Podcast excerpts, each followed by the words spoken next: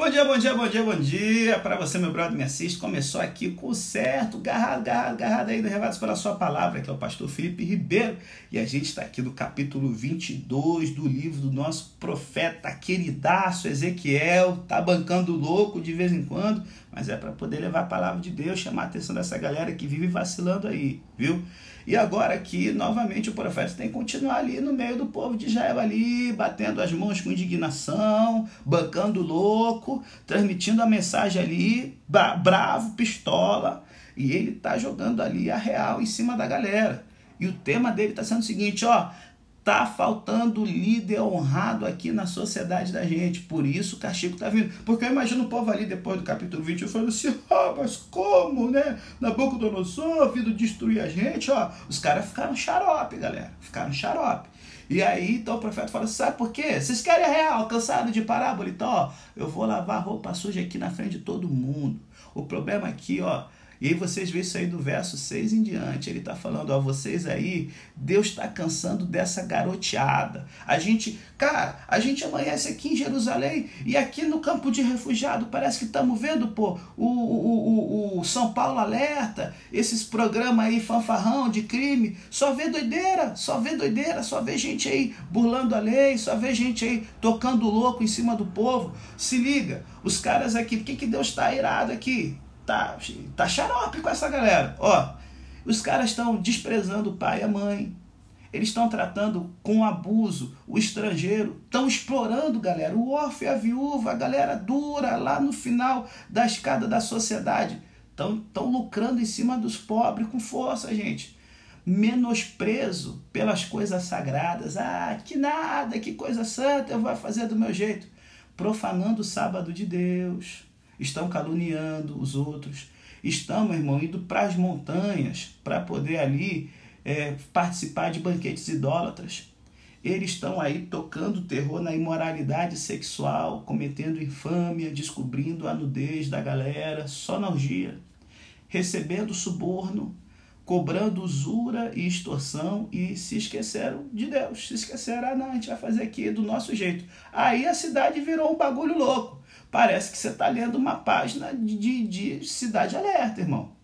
E sabe, tudo isso por causa da liderança. Cara, como me deixa, cara, xarope ver a falta de honradez entre os políticos de hoje. Isso aí é tudo. É Brasil, Estados Unidos, Europa. Um abraço aí para os parceiros da gente aí dos Estados Unidos, que é, uma, é o segundo país com mais ouvintes do nosso podcast. A galera de Ohio, em peso. Tamo junto, galera. E sabe, a gente fica vendo essas loucuras de presidente Bolsonaro, Trump. Tem um outro cara, se você acha que esses caras são loucos, você não conhece o presidente das Filipinas. O cara, meu irmão, ele é louco, louco de pedra. E aí, e você olha à esquerda, os caras corruptos, tretando, quanto povo preocupado com as paradas sérias, discursando sobre gênero neutro. Bom, Deus está falando o seguinte, que, rapaz, está quase cancelando o mundo. Só que aí, bom, ele fala: está sendo difícil olhar para a realidade de vocês. E eu, eu fico imaginando, né?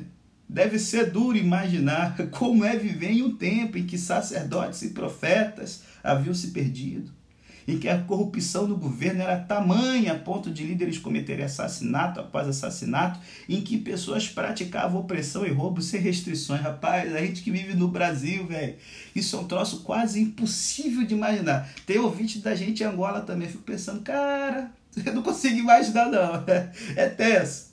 Bom, essa era a situação de Jerusalém naquele momento. Deus havia esperado e procurado outra reação, mas o julgamento se tornara inevitável, galera.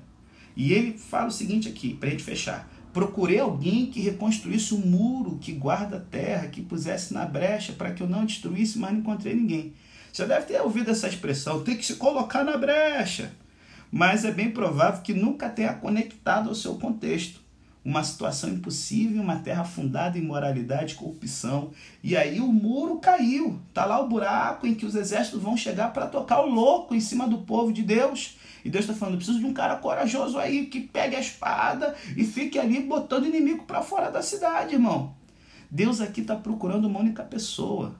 Gente, não precisa ser uma congregação inteira. Ele queria uma pessoa que ouvisse a batida do tambor divino, que seguisse a sua orientação de forma corajosa. Bastava um indivíduo que caminhasse com Deus em um momento como aquele para alterar o curso da história. Mas Deus não conseguia encontrar nenhuma só pessoa. Sabe por quê? Isso é a mesma coisa hoje. Estamos esperando que a associação, que o, o presidente, que o Congresso, que as paradas mudem. Mas Deus só está pedindo um de nós. Que na nossa vida a gente comece a ser o cara do bem, o cara certo, o cara colado com certo. O cara que não só fica falando, oh, temos que priorizar a família aí, tal que é. E aí, pô, terceiro casamento, não, que a, a verdade seja viva. Não, porque a direita é opressora, capitalismo internacional e roubando da saúde, velho. Não. A igreja está tensa. E a nossa vida como é que tá? Vamos começar, meu irmão, a ser a pessoa que fica na brecha, sai fora desse louco de político ideológico, cola com Deus Todo-Poderoso. Pensa nisso? Até amanhã, se Deus quiser.